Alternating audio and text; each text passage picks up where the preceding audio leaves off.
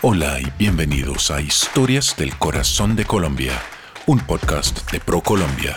Yo soy Nick Perkins y vivo en Colombia desde 1999. Soy amante del ciclismo, el senderismo y los viajes que me llevan a lugares insospechados.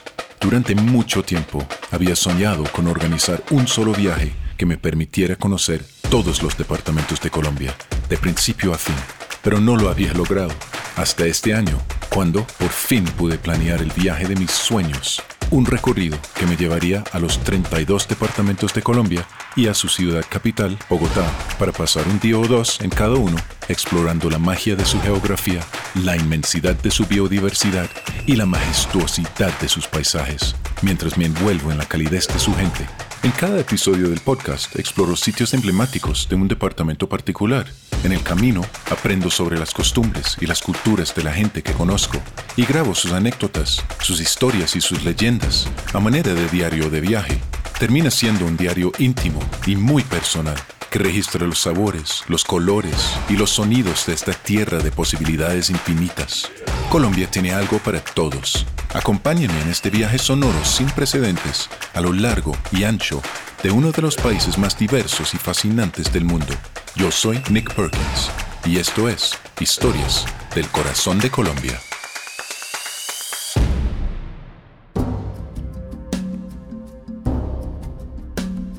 Entonces he llegado al siempre bonito pueblo de San Agustín, un sitio muy especial para mí. He venido mucho eh, durante los últimos 25 años desde que vivo en Colombia.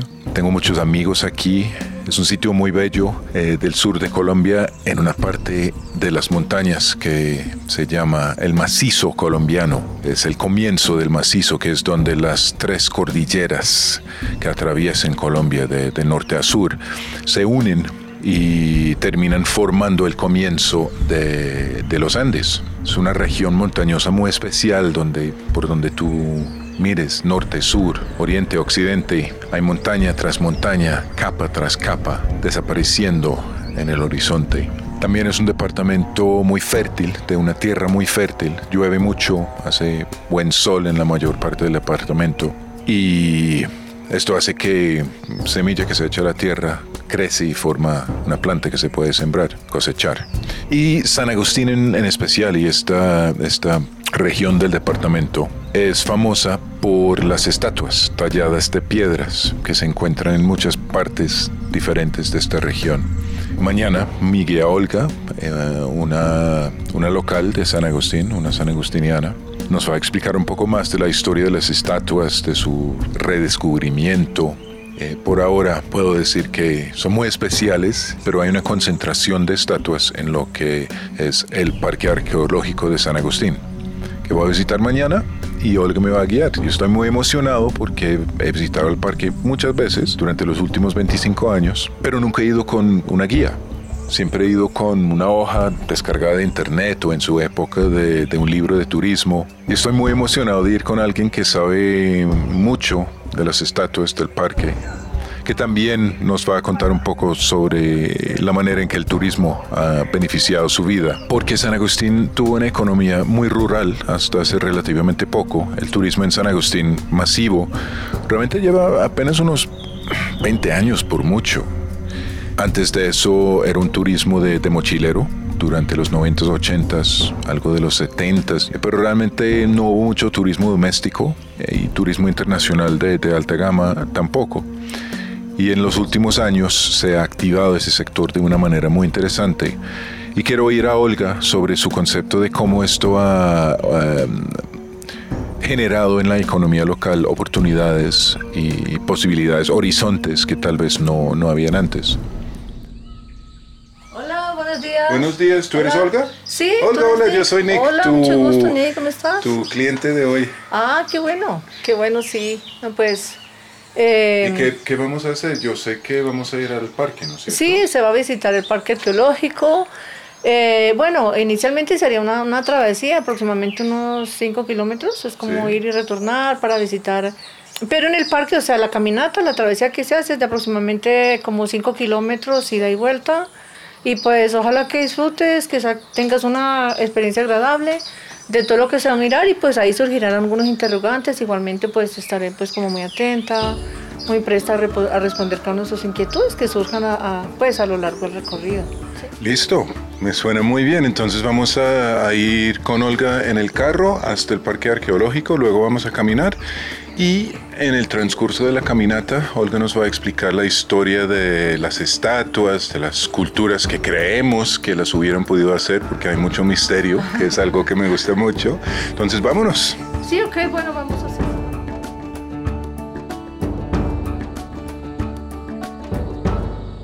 Acabamos de llegar a la entrada al parque.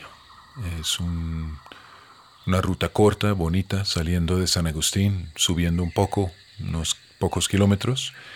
Es un poco más alto que San Agustín y es el lugar perfecto para gastar todo el día caminando. Hoy está haciendo un día fresco, un día justo, propio para caminar en el parque. Y además, en este momento no hay muchos turistas todavía, eh, que es chévere porque voy a tener el lugar para mí con Olga. ¿Qué nos espera? ¿Cómo iniciamos el recorrido? ¿Qué es lo primero que me vas a mostrar? Bueno, inicialmente vamos a hacer un ingreso por la parte de la meseta B. Hay varios lugares para mirar acá, como son las mesetas C, eh, Fuente Ceremonial de Lavapatas, Alto de Lavapatas y Meseta A es lo que vamos a mirar que está habilitada en este momento. Eh, también está el Bosque de las Estatuas, se hizo una adecuación del sendero. Una cosa que me da mucha curiosidad es si las estatuas que vamos a ver están en sus sitios originales. Sí, señor, sí están en el sitio original. Lo que se han hecho son reconstrucciones. Eh, porque algunas estaban en diferentes formas, posiciones, no era como recrear el espacio, sino reconstruir como estuvo desde un comienzo, pues en su forma original. Todos los trabajos de reconstrucciones eh, se han hecho más que todo por parte de arqueólogos, personas idóneas en esta parte de la arqueología. Excelente, bueno, sigamos y, tengo muchas ganas. Es la primera vez que vengo al parque, es la cuarta vez que vengo, pero la primera vez que vengo con guía. Entonces quiero saber Ya veo que estamos llegando al final del sendero, estoy viendo las primeras estatuas en la distancia. Eh, ¿A dónde me has traído primero, Olga, y, por qué empezamos en, este sitio? ¿Qué, nos espera acá? Bueno, estamos iniciando el recorrido por eh, este sector, este, todo este lugar. Este espacio corresponde a Meseta B. Eh, aquí vamos a encontrar una serie de esculturas, montículos artificiales, una serie de tumbas. ¿Por qué tumbas? Porque esto es un sitio funerario debido a que la cultura que habitó en esta zona conocida, civilización o cultura agustiniana, se enfocaron más que todo en el culto funerario, eh, es decir, en el culto a los muertos. Vamos a mirar varios tipos de enterramientos de acuerdo, pues muy seguramente a las, a las jerarquías, más que todo jerarquías religiosas. Vamos a encontrar diferentes tipos de tumbas, hay tumbas muy superficiales, hay tumbas de aproximadamente, eh, digamos, 80 centímetros, un metro, dos metros y aproximadamente 5 a 6 metros. Parece ser que las tumbas van elaboradas de acuerdo a los tipos de las jerarquías que existieron en esta zona. Son tumbas, eh, algunas se les ha hecho un revestimiento, las que están con techos o cobertizos, el revestimiento es en cemento, algunas en bareque, para evitar que se erosionen con la lluvia y pues que conserven su forma, su forma auténtica su forma original de la tumba. Por lo general, eh, la mayor parte de, las, eh, de la escultura se encontró hacia la parte lateral o el costado de la tumba, es decir, que no siempre, pero se han encontrado acá entierros, principalmente entierros individuales, o sea, una persona por tumba, pero también se encontraron eh, algunos entierros colectivos, por decir algo, mausoleos, ¿no? donde hacían mm. enterramientos de personas que eran quizás de un solo parentesco social o familiar. Algo me da curiosidad, estas estatuas cilíndricas no son las que, si tú googleas estatua de San Agustín, vas a ver la, típica anamórfica, sumórfica, rectangular, pero estos son muchos más cilíndricos. Se elaboró la, la escultura de acuerdo al bloque de la roca cilíndrica, volumétrica, rectangular o plana. En la estatua agustiniana predomina mucho lo que es la planimetría de la escultura pero también eh, de acuerdo a la forma de la roca como que ellos la moldearon, la cortaron, la trazaron y luego representaron cuál y qué figura querían definir de acuerdo al bloque piedra o roca que tenían.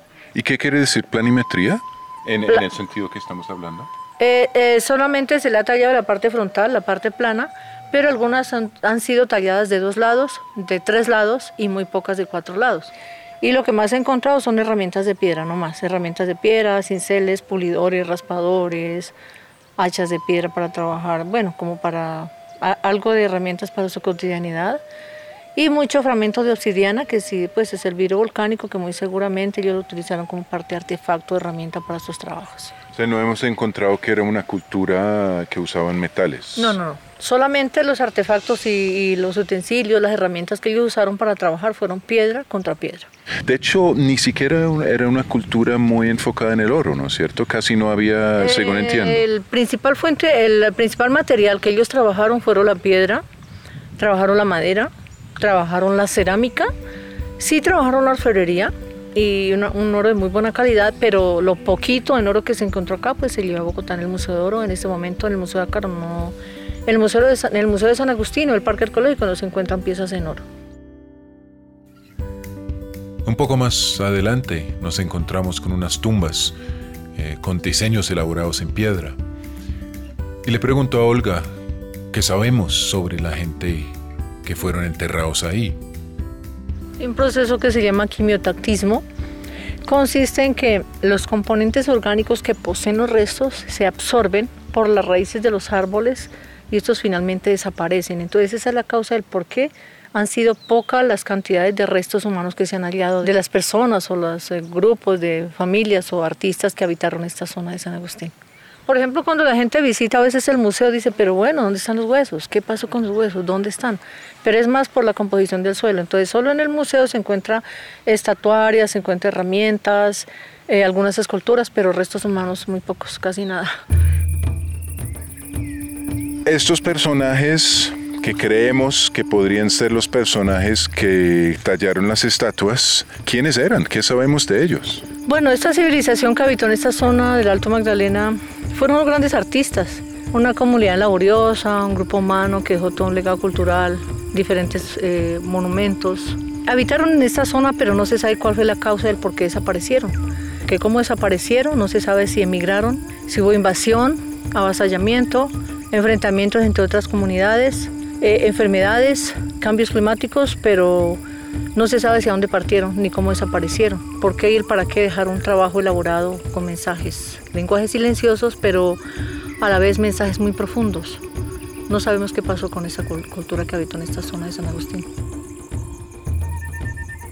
La respuesta de Olga a mi pregunta de quiénes tallaron estas estatuas, quiénes habitaron, Sabemos que era gente muy dedicada a su arte, pero no sabemos exactamente cuándo abandonaron la zona. Sabemos que era antes de la colonización, sabemos por el récord de los cronistas que no hubo rastro humano aquí de, los que tallaron las estatuas cuando pasaron por esta zona.